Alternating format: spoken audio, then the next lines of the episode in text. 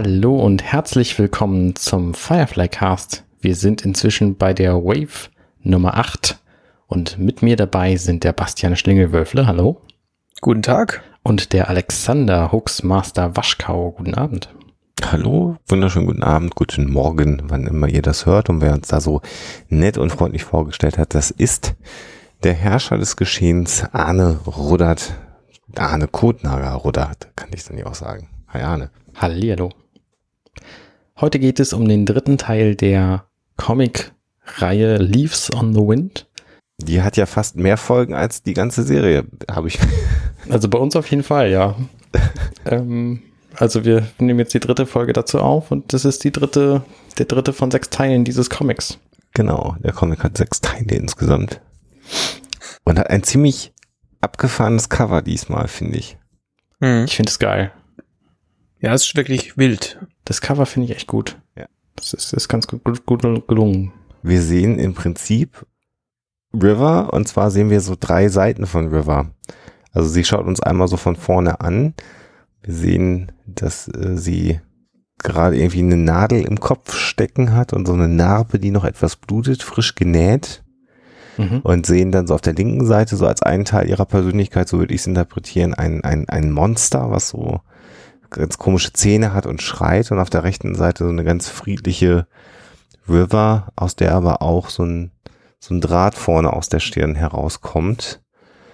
Und wir sehen ganz viele blaue Hände, die so das Cover einrahmen. Die blauen ja. Hände kennen wir ja auch aus der Fernsehserie. Und sehen dann noch so etwas wie, ja, so merkwürdige Gestalten, die so in einer Reihe oben stehen. Das natürlich. Und die alle gleich aussehen, ja. Genau. Aber man weiß gar nicht, ob das wirklich Menschen sind oder Roboter sind mit so leuchtenden Augen. Und das werden wir wahrscheinlich auch erst später und nicht in diesem Comic erfahren, was wir da, was wir da sehen oben im Cover. Mhm. Und über diesem, über dieses ähm, Gesamtbild rübergelegt, die sind noch so verschiedene Symbole, die ich aber nicht deuten kann. Ich auch nicht. Also das eine scheint eine Sternenkarte zu sein, dann haben wir irgendwie so, so verschiedene Dreiecke. Ähm, lässt sich irgendwie schwer sagen, was das ist. Habt ihr eine Idee, was das an ihrem Hals sein soll? Soll das nur ein Schatten sein oder? Hätte ich jetzt mal vermutet. Okay. Ja. Ja. Ja. Dann ja. Vermuten wir das ähnlich. Und auch da wieder das Cover von Dan Dos Santos, der die Charaktere der Serie sehr schön trifft. Aber das hatten wir jetzt, glaube ich, zu Genüge. Genau, auf den Rest dieser, naja, kommen wir noch drauf zu sprechen. Ja, dann. Ähm, der dritte Comicband, da sind wir uns einig, haben wir gerade schon kurz vorgesprochen, ist zumindest von den bisher besprochenen so der, der am filmischsten ist. Das heißt, recht wenig Text hat und sehr viel mit Bildern arbeitet, ne? Ja.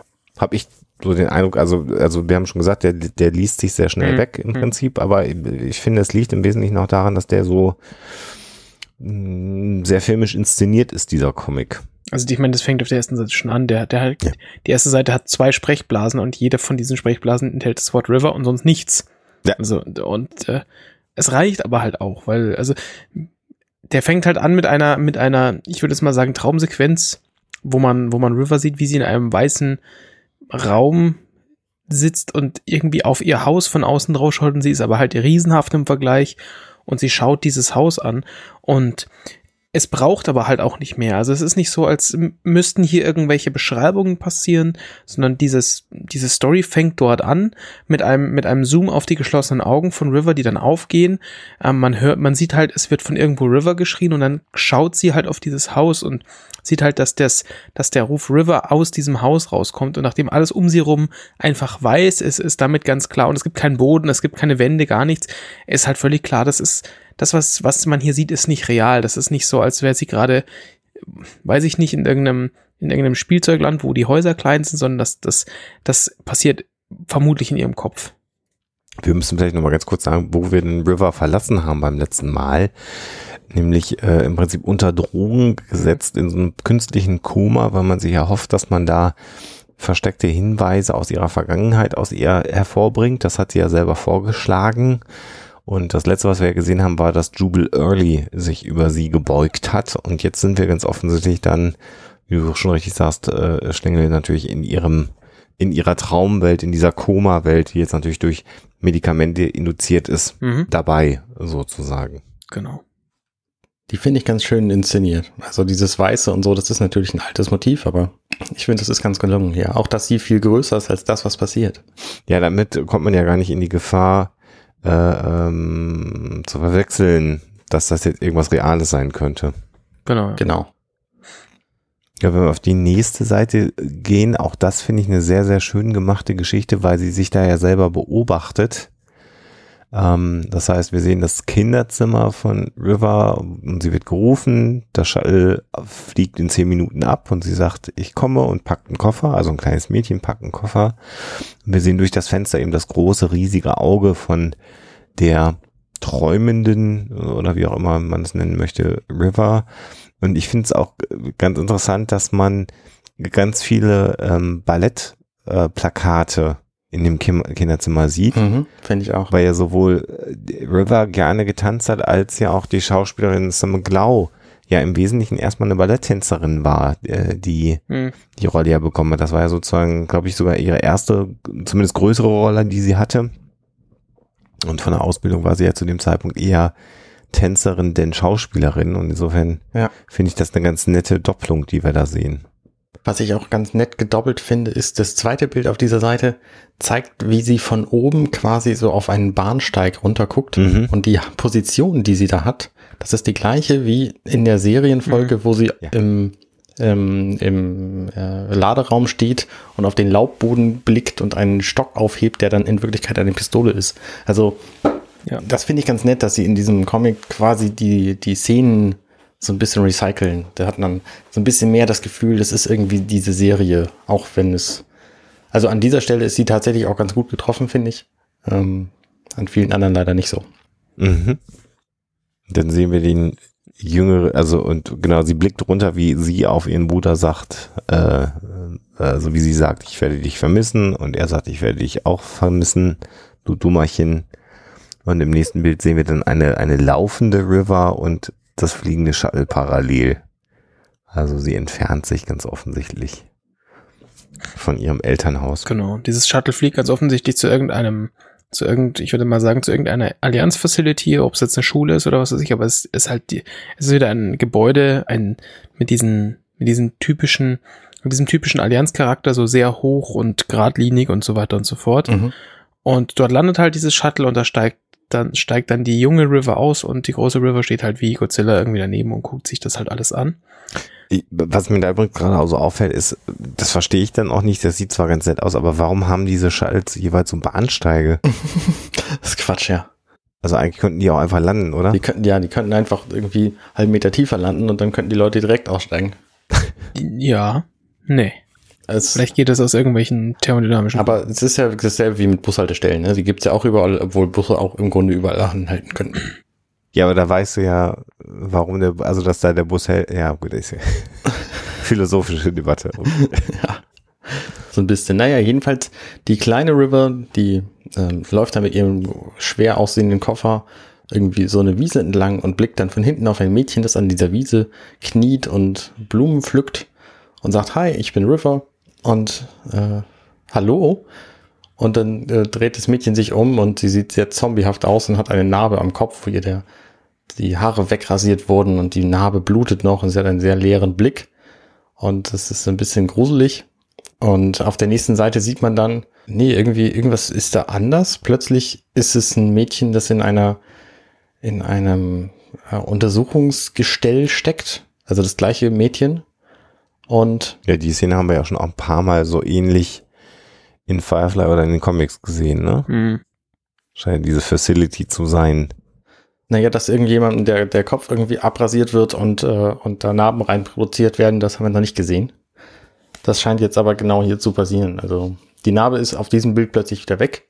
War das nicht im Kinofilm, wo sie den Stift dann so im Kopf hat und dann siehst du genau dieses Behandlungszimmer mhm. in der Schulsequenz? Zumindest ein sehr ähnliches Behandlungszimmer. Ja, ja es ist, ja, es ist auf jeden Fall sehr ähnlich, das stimmt schon. Also daran habe ich mich sofort äh, erinnert gefühlt, an diese Sequenz aus dem Kinofilm, ne? Ja. Wo man es nochmal sieht, deswegen habe ich das gesagt. Ja, da passt natürlich auch zu, dass sie ähm, auf der nächsten Seite dann gerettet wird mit dieser Plattform von oben. Also das, das kommt schon hin. Ja, ne? Also deswegen daran hatte ich mich jetzt erinnert gefühlt, aber äh, klar, es ist wieder so ein neues sagen wir mal, Element, äh, wie es da dargestellt wird. Also ganz offensichtlich operieren irgendwelche Allianzler an den Gehirnen von jungen Mädchen rum. Das stellen wir da ganz, stellen wir fest. Und das Interessante dabei ist ja, auch wenn man die Gesichter immer nicht so gut auseinanderhalten kann, scheint es ja so zu sein, dass River auch andere junge Mädchen sieht, die, da operiert werden. Ne? Bisher war es ja immer so, dass man nur ihre Geschichte so miterlebt hat und jetzt scheinen es ja auch andere hm. junge Mädchen zu sein. Ja. Also, ja, ich bin mir nicht sicher, vielleicht sieht sie auch sich selber da in diesem Stuhl sitzen. Also das, das andere Mädchen, das war auf jeden Fall blond, das ähm, mhm, aber genau, das war definitiv ein anderes, ne? Genau, ähm, ist halt nicht so klar. Die eine ist die, was als nächstes kommt, das verstehe ich nicht ganz. Also da bin ich so ein bisschen irritiert. Also wir sehen halt, wie, wie River da drauf guckt auf diese Szene und dreht sich dann zu jemandem um und sagt, was machst du hier? Und diese Person, äh, von der sieht man, ich würde mal sagen, zwei, also man sieht zwei Punkte, wahrscheinlich zwei Augen. Und ähm, da kommt die Rückantwort, ähm, does that seem right to you? Also ist, scheint das für dich richtig zu sein. Und das überreiße ich nicht ganz, mit wem sie da spricht. Na, mit Jubel Early. Ja, beziehungsweise ich glaube, es könnte auch, wenn du, wenn du den äh, oben in dem, in dem Feld, in dem, ähm, rechts oben in dem, äh, in der Zeichnung, ist ein Typ, der irgendwie so dunkle Augenhöhlen oder so eine Sonnenbrille oder sowas aufhat. Mhm, wer das mhm. ist, weiß ich nicht, aber es könnte sein, dass der sie so anguckt und sagt, äh, ähm, nur, nur wer es denn sein soll, habe ich auch nicht verstanden, aber ich habe die Augen auf die beiden Augen äh, fokussiert, die man da sieht. Ja, also wir wissen ja, dass Jubel Early auf dem Schiff ist. Und auch sie über sie beugt. Vielleicht ist das die Übertragung. Der Spruch sagt ja, also das ist ja der, der Jubel Early Spruch quasi. Deswegen ähm, scheint es mir sehr eindeutig, dass es er sein soll. Ja. Okay. Das habe ich irgendwie gar nicht mehr. Ähm, also die, dieser Spruch kommt dir das richtig vor. Das ist halt sein, sein, mhm. sein Markenzeichen, ist dieser philosophische Ansatz. Ähm, deswegen scheint es mir sehr eindeutig, dass er das ist. Okay, das macht natürlich dann mehr Sinn. Ja, nächste Szene. Sie dreht sich wieder um und um sie drumherum sind ganz viele ähm, Patienten, die allesamt kahl rasierte Kopfstellen mit Narben haben und sie so ein bisschen zombie-esque mit leeren Höhlen, Augenhöhlen äh, angucken und nach ihr greifen wollen. Mm, das hat was so ein bisschen von tatsächlich einer Return of the Living Dead oder so Szene. Genau. Und dann im letzten Moment sieht man die Serenity mit einer herabgelassenen Rampe, auf der ganz offensichtlich Mel oder ihr, ja, oder ihr Bruder könnte es auch. Simon. Simon eher dann in dem Fall, genau. Ja, Simon, der sagt, äh, River, lass uns aufbrechen. Und interessanterweise sieht so aus, als ob River noch mit den Händen trotzdem nach diesen leeren Wesen noch greift. Also es ist mhm. nicht so, als ob sie, also sie, das erste Bild, da sieht sie noch überrascht aus. Im zweiten Bild sieht man so ihre Augen, ganz viele Hände und da ist sie nicht wirklich beängstigt, sondern sie ja. schaut eher interessiert. Ja, ja, vielleicht auch so ein bisschen überrascht, so nach dem Motto, was, die bleiben jetzt alle hier. Ja, ja, genau. Na, insofern, man sieht dann, äh, als sie dann auf dieser Rampe mit drauf sitzt, so eine Pyramide aus diesen anderen Kindern. Das oberste Kind streckt die Hand aus und River hält auch die Hand hin. Und im nächsten Bild sieht man noch so von unten Rivers Hand in ganz groß. Und dann sind wir im Prinzip zurück auf der Serenity. Und offensichtlich findet sie das auch nicht gut, was da passiert, also dieses Zurücklassen der, der anderen. Also es wird später ein bisschen klarer, warum das so ist. Das dauert aber noch ein bisschen.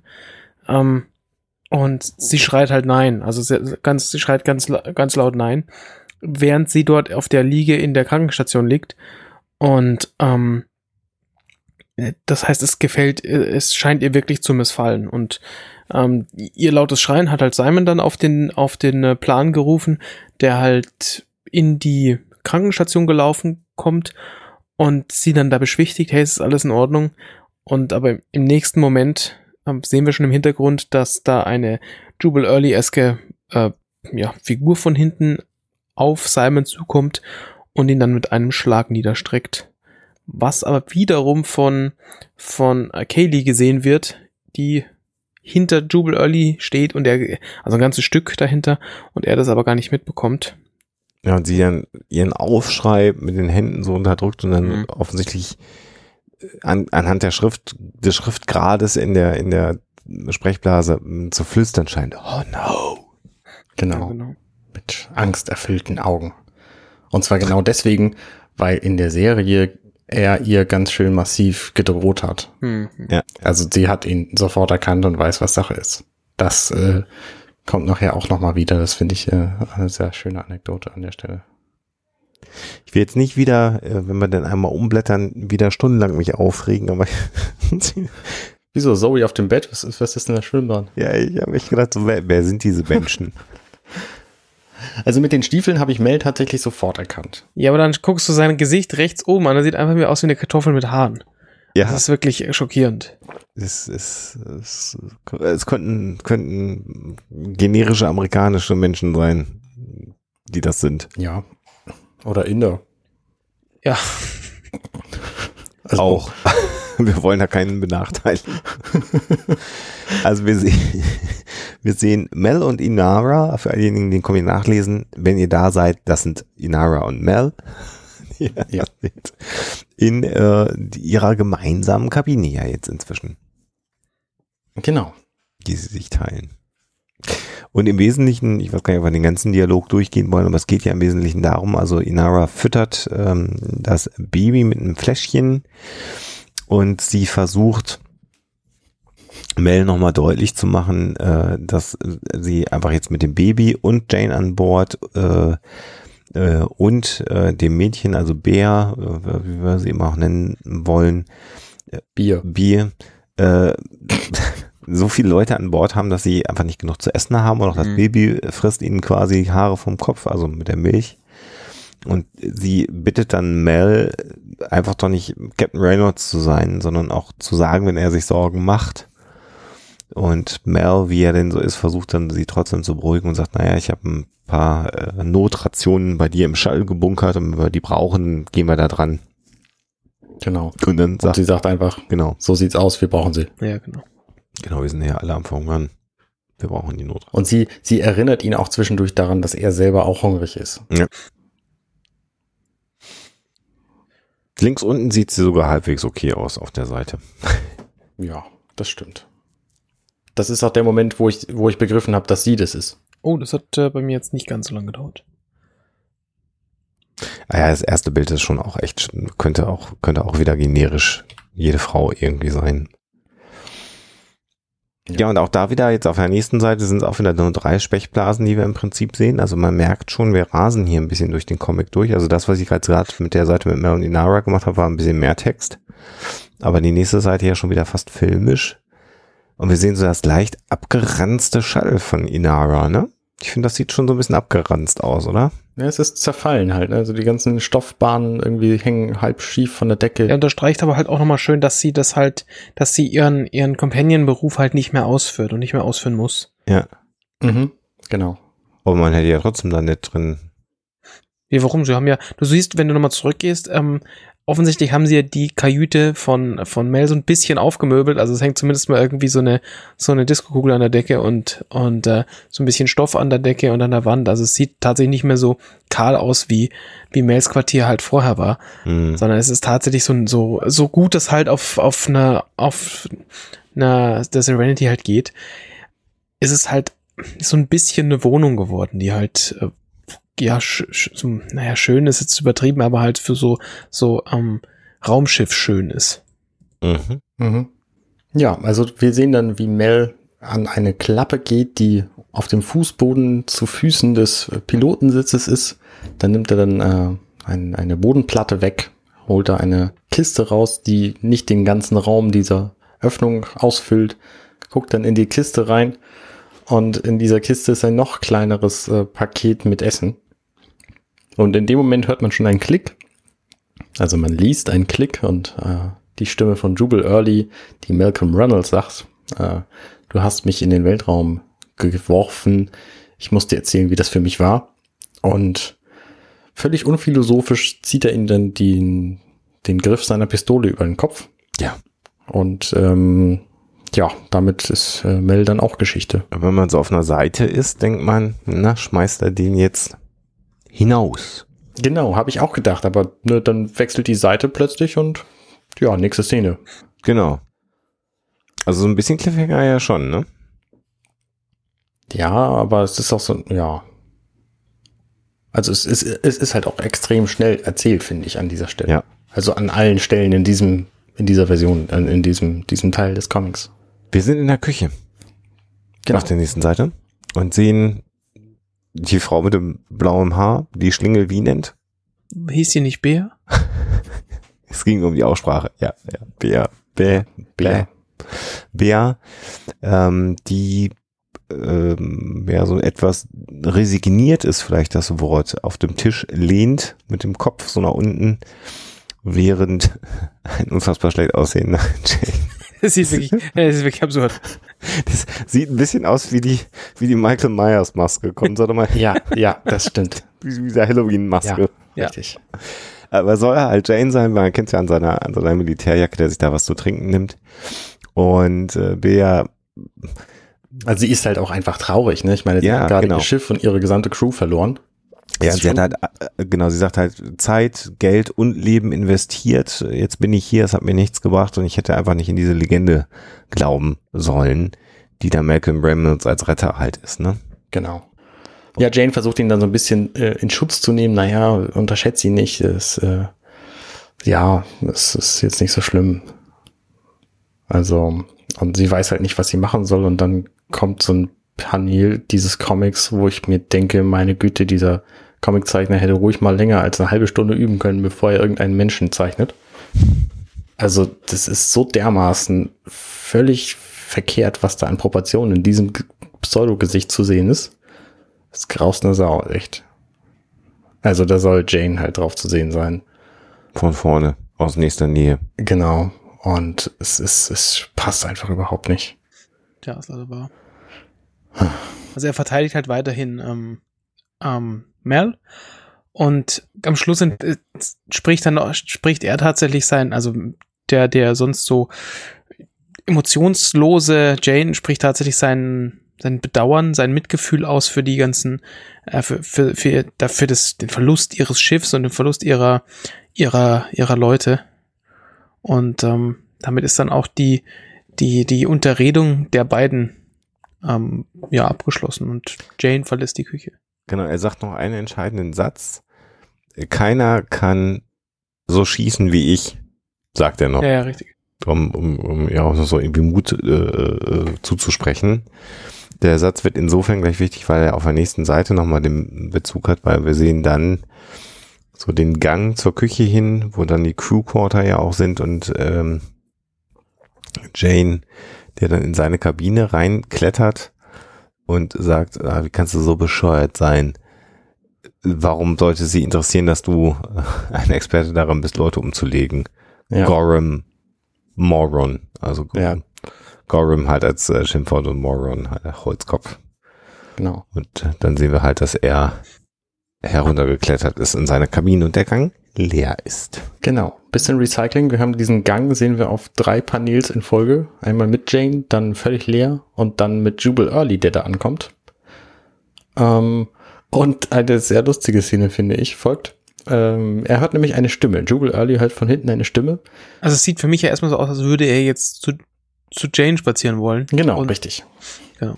Und ähm, dann hört er eine Stimme, hey, und wir sehen im nächsten Bild, dass es Bea ist, die ihm, die ihm Tee anbietet. Hey, willst du, willst du Tee? Ich habe welchen gemacht. Und er guckt sie so ein bisschen skeptisch an. Nein. Äh, und sie, ich bin Bea. Jubel, äh, was, was machst du hier? Und ähm, er natürlich völlig philosophisch wieder, naja, was ist es, was ich hier mache? Und sie, naja, dein Job, was hast du für einen Job? Ja, und dann geht der Comic plötzlich wieder sehr schnell weiter. Ähm, also ja, ich habe einen Job. Ich, ähm, mh, ich denke, du könntest auch sagen, es ist also, außerdem eine, eine Passion von mir. Und sie, ja, was ist es denn? Und dann sagt er nur, ich zeig's dir und puff, ist die Szene auch schon wieder vorbei. Ähm, und wir stellen dann irgendwie drei Panels weiter fest, dass er sie wohl gefesselt hat. Aber das hätte auch irgendwie netter enden können, finde ich. Also dieser philosophische Teil von Jubal Early, der geht mir hier so ein bisschen ab. Es ist sehr schnell. Es ist sehr, sehr schnell erzählt. Ich weiß aber gar nicht, ob ich das unangenehm finde. Also Basti bestimmt nicht. Ich meine, es ist ja da auch nicht mehr nötig. Also alles, alles was Fluff, was wir da noch hätten reinstecken können, um das auf drei Seiten zu, zu splitten, wäre völlig unnötig gewesen, weil es ist ja auch nicht so seine Art. Also wir, wir sehen, er, er hat, er hat Mel ohne irgendein großes, ohne irgendeinen großen ähm, ja, Dialog niedergestreckt. Ähm, dasselbe, dasselbe hat er, hat er davor mit Simon auch gemacht. Also von daher, warum sollte jetzt da größer reden? Ich meine, der sein großer Monolog, der, der, der, also in Anführungszeichen großer Monolog, der kommt ja jetzt auf den nächsten Seiten. Also weil er hat ja jetzt Mel ähm, Bea und, und Simon gefesselt. Also ich erinnere da mal an die Serienfolge. Da hat er tatsächlich bei allen, wo er war, unglaublich viel geredet. Also ja, aber da wurde er erst eine Weile lang eingeschüchtert, dann hat er. Ich ahne, was du sagen willst, Schlingel, und wenn du das sagst, was ich denke, dass du sagen möchtest, würde ich dir vehement zustimmen, aber sag mal. Also was ich, da, da ist, da hat er, da wurde er auch noch nicht aus dem Schiff rausgeworfen und ähm, und ähm, wurde jetzt dahin zurückgeschickt, um um Rache zu nehmen. Also von daher Vielleicht möchtest du was anderes aber sagen. Nee, also was ähnliches. Ich habe den Eindruck, dass er sicher gehen will, dass ihm nicht das nochmal passiert, mhm. was ihm schon einmal passiert ist. Nämlich durch zu viel Quatschen dann doch den Vorteil zu verlieren, den er hat. Ja, okay. Und vielleicht hat er auch sogar die Hoffnung, jetzt wo er sie alle festgesetzt hat, jetzt seinen Monolog halten zu können. Ja. Ähm, also Aber das war also naja, eher ja meine Vermutung. Er hat ja noch lange nicht die Hoffnung, dass er alle festgesetzt hat. Denn er zählt ja jetzt gleich auf, wie ihm alles irgendwie noch fehlt in seiner Aufzählung. Wobei ich das charakterlich schon wieder auch ganz spannend finde, ne? Ja, das fand ich auch.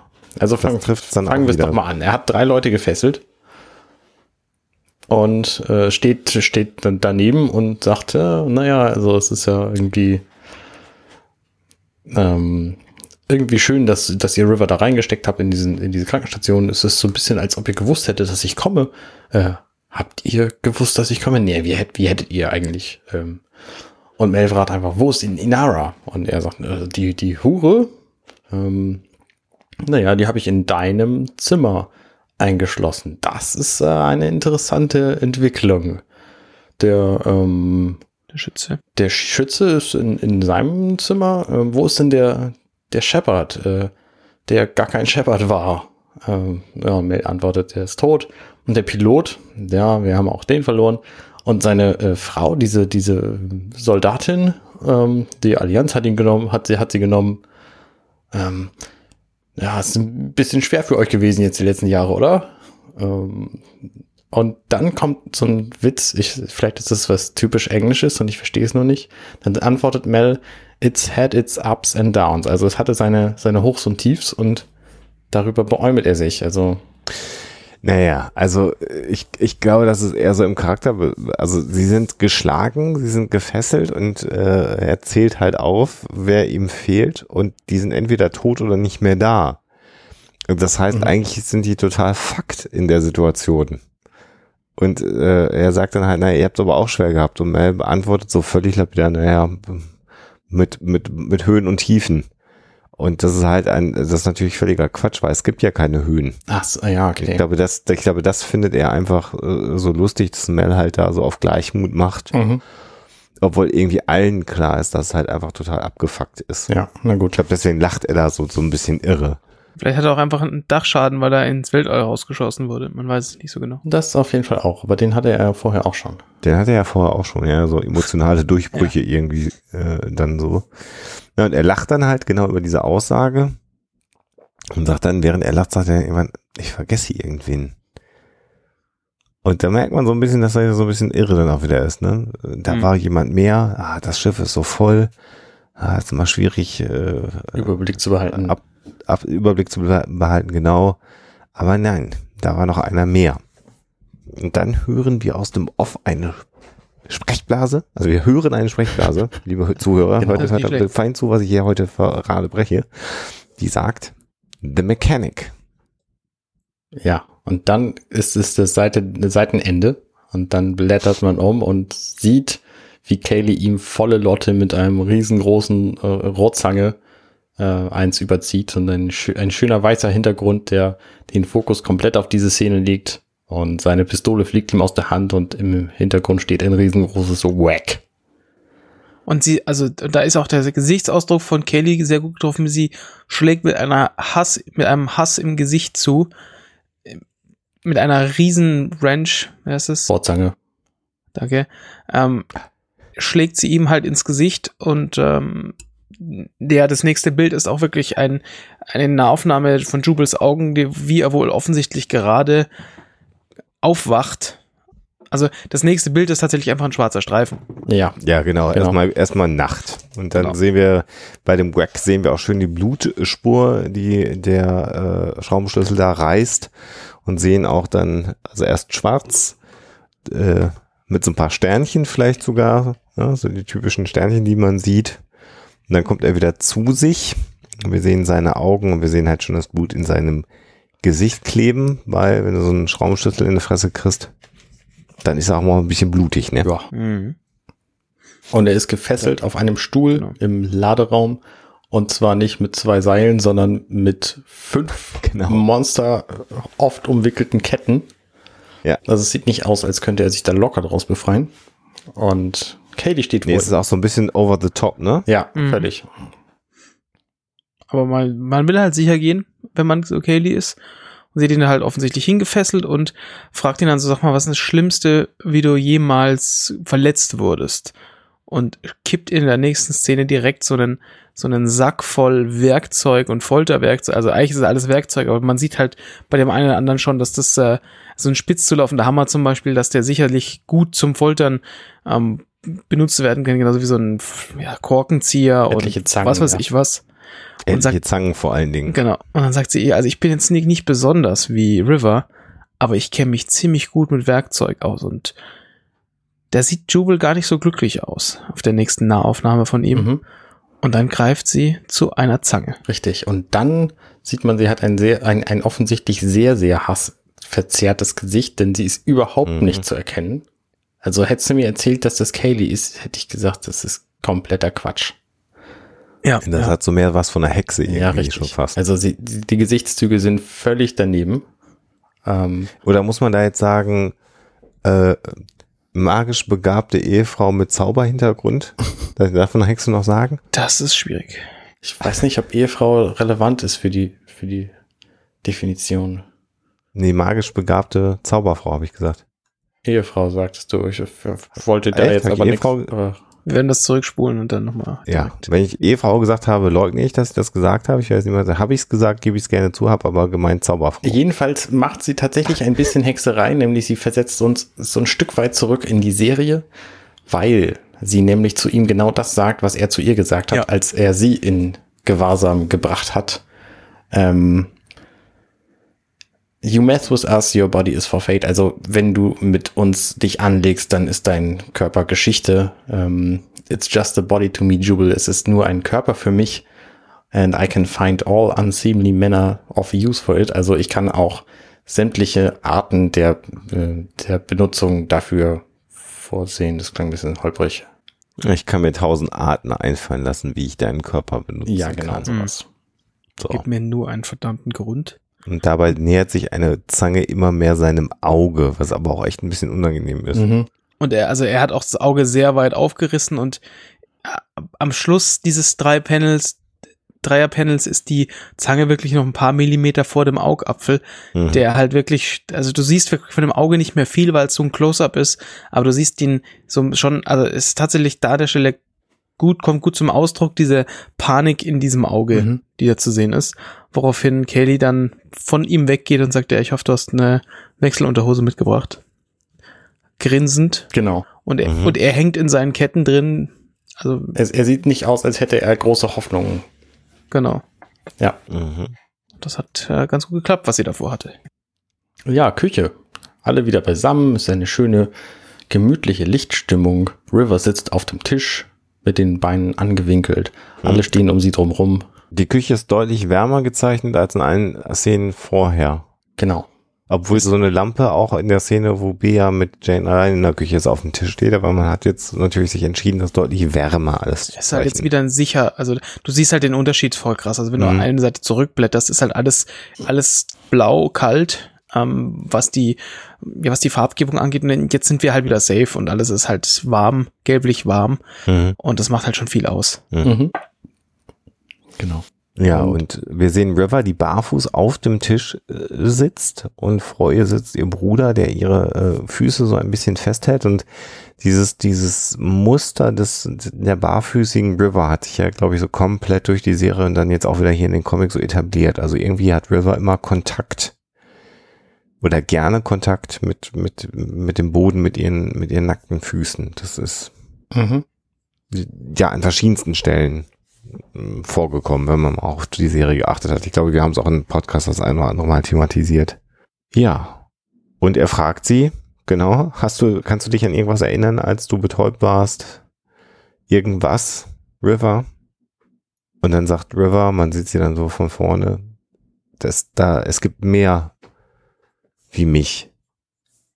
Und dann merkt man, wie sie, wie sie so ein bisschen erinnert, wie ihre Augen so ein bisschen schwer sind. Kinder, denen im Gehirn rumgeschnitten wird, so wie sie in meinem herumgeschnitten haben. Und ich kann spüren oder kann ihre Schmerzen spüren, so vielleicht. Und dann sagt sie plötzlich dann wieder so, reißt sie die Augen wieder auf, der Kontrast dann ganz gut und sagt, wir müssen sie befreien, Simon, so wie du mich befreit hast. Da, da, da. Ja, dann schreitet natürlich Mel sofort ein, unser, unsere Sorge ist, dass wir Zoe befreien müssen. Also wir können nicht irgendwie jetzt hier noch, noch ähm, uns ablenken mit einer Selbstmordmission. Das funktioniert so nicht. Und dann äh, ist Sigourney Weaver plötzlich da. Und äh, anstelle von, von River und sagt, wäre es nicht einfacher, ähm, Zoe zu retten, wenn, wenn zehn von mir hier wären?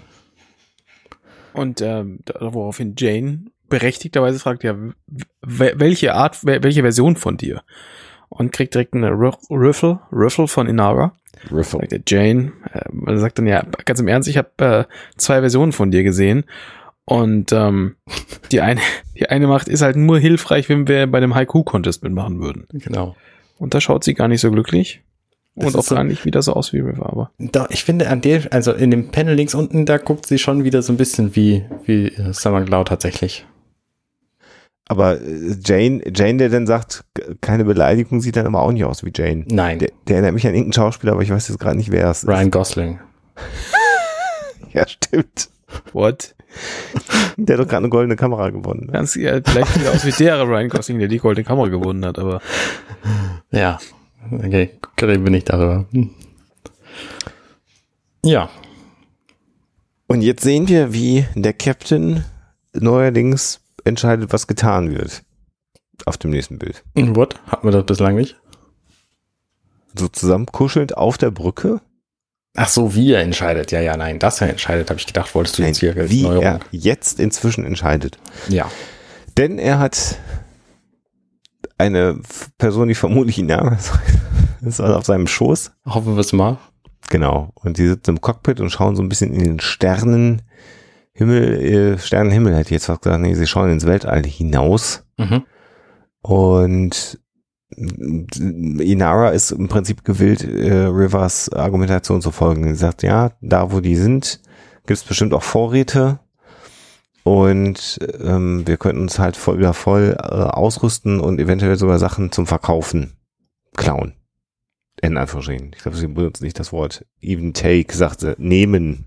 Mhm. Und Mel ist halt ein bisschen skeptisch, weil er darauf hinweist, dass es sich wahrscheinlich eine hochgemeine, hochgemeine, hochgeheime Allianzeinrichtung ist, die ähm, sowieso schon schwer zu finden sein wird und es halt nochmal schwieriger reinzukommen. Und, ähm, und dann sollen wir halt so viele wie möglich von diesen Kindern mitnehmen und auch noch Wertgegenstände mitnehmen. Und äh, Inara überlegt dann ein bisschen mit und sagt, naja, wir haben Jane, River of River kannst du dich nicht verlassen. Aber wenn sie sich äh, was in den Kopf gesetzt hat, dann will sie es durchhalten. Sie zählt halt auf, also unsere Chancen sind, wir haben Jane. So. Ja, River genau. kann man sich irgendwie nicht verlassen. Nee, eigentlich war es das. Äh, Bea sieht aus, als könnte ja, sie irgendwie. Als könnte sie auf sich selber aufpassen. Ja. So. Und das war's. Ja, also wir haben Jane, genau. Ja, und äh, Mel sagt dann, nee, wir brauchen mehr als das. Also es funktioniert so nicht. Ähm, wenn das nicht, nicht hinhaut, da, also Zoe ist dann im Ort, da kommt sie von alleine nie wieder raus. Ja. Und ähm, ja, wir brauchen ähm, jemanden, der sich, der ja. so denken kann wie sie, ne? Sagt Mel.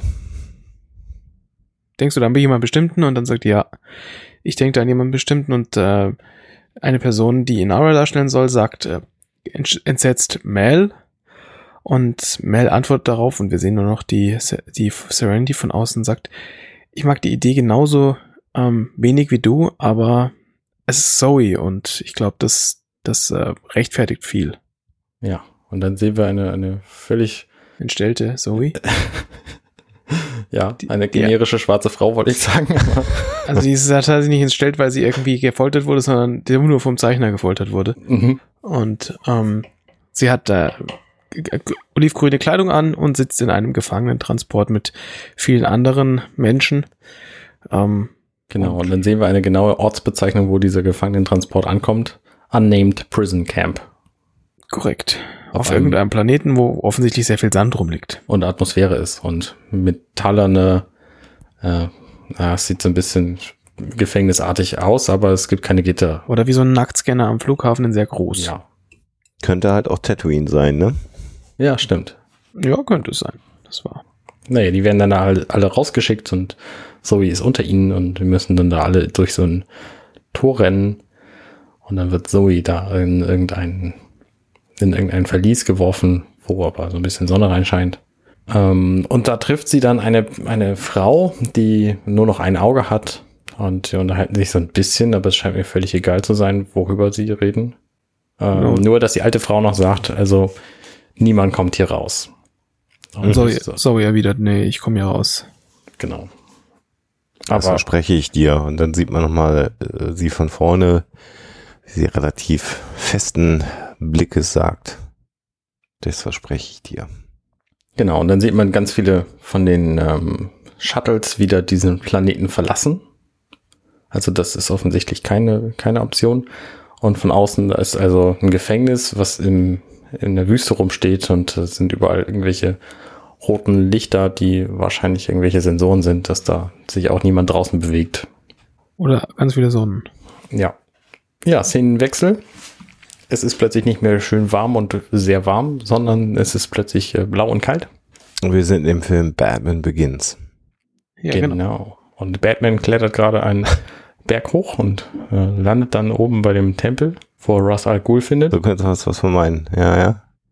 Es sieht aber ein, eher aus wie eine etwas größere Hütte. Also Tempel würde jetzt so weit gehen. Ja, gut. Aber so diese, diese Idee könnt ihr euch darunter vorstellen. Hat sowas Himalaya-eskes. Äh, Schneegestöber und mehr dick vermummelt, öffnet dann die Tür. Man sieht schon den Feuerschein kommen. Und man sieht dann, wie Mel in der Tür steht, der Schnee hinter ihm noch so reinschneit und jemand sitzt im Schneidersitz vor dem Feuer und ohne sich umzudrehen, sagt diese Person, hallo Malcolm, bist du gekommen, um mich zu töten? Und du siehst halt von der Person nichts, weil sie hat so ein Hoodie auf mit Kapuze ja. und allem.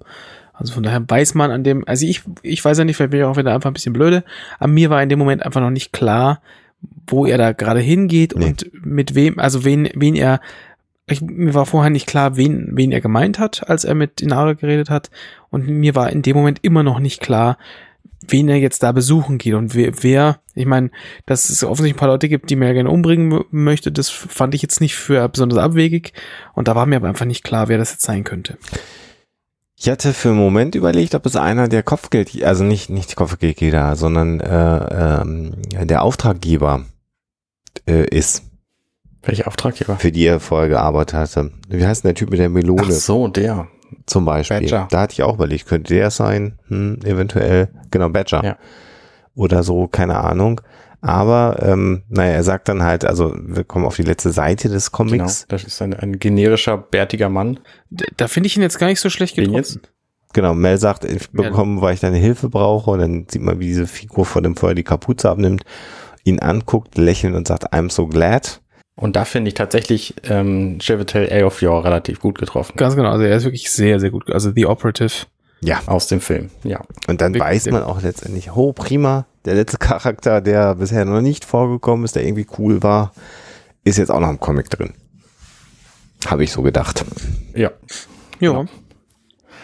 Und damit ist, äh, damit ist der Comic vorbei, ja. Schon ist gut. Dafür, dass das so ein kurzer Comic war. Doch eine Dreiviertelstunde gebraucht, um Hätte ich jetzt auch nicht gedacht. Ja. Ja, nö, ich auch nicht. Aber scheint doch genug zu meckern gegeben zu haben. Ja. Äh, Interessante These übrigens, die ich kürzlich gelesen habe, äh, um mal noch zum Ende vielleicht noch eine kleine Randnotiz mal reinzubringen. Ähm, ich habe mir vor ein paar Tagen Blade Runner mal wieder angeguckt. Habe ich auch noch nicht. Hast du noch nie gesehen? Doch, doch, habe ich neulich Achso, mal wieder gesehen. Ah ja, Auch, genau. ja. Und äh, ähm, es gibt so eine These, dass im Prinzip die Welten von Alien und Blade Runner zusammengehören könnten. Okay. Weil es gibt da so einmal auch so eine, eine Wutani äh, Corporation auch in der Welt von Blade Runner irgendwie so als ganz minimale Randnotiz. Äh, und damit hältst du halt das Blade Runner und das Alien-Universum zusammen. Ähm, die Tatsache, dass die Erde bei Blade Runner völlig kaputt ist und die Menschen halt woanders eigentlich leben, dafür sind die Androids ja irgendwann mal gemacht worden, also die Replikanten, würde dem Firefly-Universum durchaus entsprechen und nicht widersprechen. Mhm. Äh, Alien und Predator teilen sich ja sowieso inzwischen ein Universum äh, filmischer äh, Natur. Ähm, und das wurde dann, was war denn da noch mit drin? Es gab in, in, in, dieser, in dieser These noch, eine, noch ein viertes Universum, was da auch noch reinpassen würde. Das fand ich ziemlich abgefahren. Also auch weil natürlich äh, Alien und Blade Runner beide von Ridley Scott sind. Ähm, das fand ich irgendwie ziemlich, ziemlich verrückt alles. Das ist eine steile These, aber. Ja, Habe ich tatsächlich noch nie von gehört. Aber könnte sein, ja. Also es, es, es spricht zunächst mal nichts dagegen, weil es ja auch zeitlich anders ist. Also Blade Runner ist ja im Prinzip in zwei Jahren der erste Film. Was ja nicht mehr so ganz klappt, weil die Autos immer noch nicht fliegen. Äh, aber also, also so von der zeitlichen Achse her finde ich das ganz interessant, dass das alles so ein, äh, alles in einem Universum stattfinden könnte. Hm. Ach, Star Trek soll auch das gleiche Universum sein. Hast du es auch gefunden? Mhm. Ich habe gerade einen Artikel bei Cracked gefunden. Ah. Star Trek auch? Ja. Das erscheint mir seltsam. Ja, das, äh, liebe Hörer, falls ihr da äh, Thesen zu habt, schickt sie uns Genau, doch. kommentiert doch mal mit. Oder aber auch, welche anderen Film- oder Fernsehserien könnten noch in dieses Universum passen? Und damit sind wir im Prinzip auf der Hälfte des äh, Comics, den wir gerade durchsprechen und hören uns demnächst dann wieder beim. Hm. Soldier natürlich auch. Pardon, ich muss, äh, Was? der Film Soldier, kennt ihr den? Nee? Kurt Russell 1998. Nee? Kurt Russell hat in dem gesamten Film 150 Wörter als Text. Äh, Hm. Er spielt so, einen- so einen alten Soldat in der, in der Zukunftsversion. Und der ist offensichtlich auch eine, eine, der spielt auch in diesem Universum. Hm. Der ist sehr sehenswert, könnte ich, äh, kann ich empfehlen. Sag mir einfach geschmeidig gar nichts. Du meinst Star Force Soldier, oder? Genau, die hieß Star Force Soldier in, in, in, in Deutschland, glaube ich, und äh, im Original nur Soldier. Das ist ja spannend. Der ist cool, der ist echt gut. Hm. Also, liebe Hörer, wenn ihr nichts zu tun habt bis zur nächsten Folge, dann guckt euch doch mal Soldier an. Oder auch Blade Runner. Und Alien. Und Blade Runner. Weil Blade Runner ist wirklich gut. Das ist ziemlich lustig zum äh, Na Nachtrag zum Film Soldier. Der Film hat 75 Millionen Dollar gekostet, hat 14,5 Millionen Dollar eingespielt. Kurt Russell hat 20 Millionen Dollar bekommen und weil er so wenig gesagt hat, ähm, sind das 192.307 Dollar pro Wort. Ja, genau. Ähnliche, ähnliche Berechnung gibt's glaube ich, auch für die Terminator-Filme, für Arnold auch. Finde ich ziemlich gute Berechnung. Ja, ziemlich cool. Fantastisch. Ja. Ziemlich gut. Liebe Freunde da draußen, keep flying. Passt auf euch auf. Und wir hören uns ganz Genau. bald wieder. Genau. Bis zum nächsten Mal. Ciao. Bis dann. Ciao, ciao.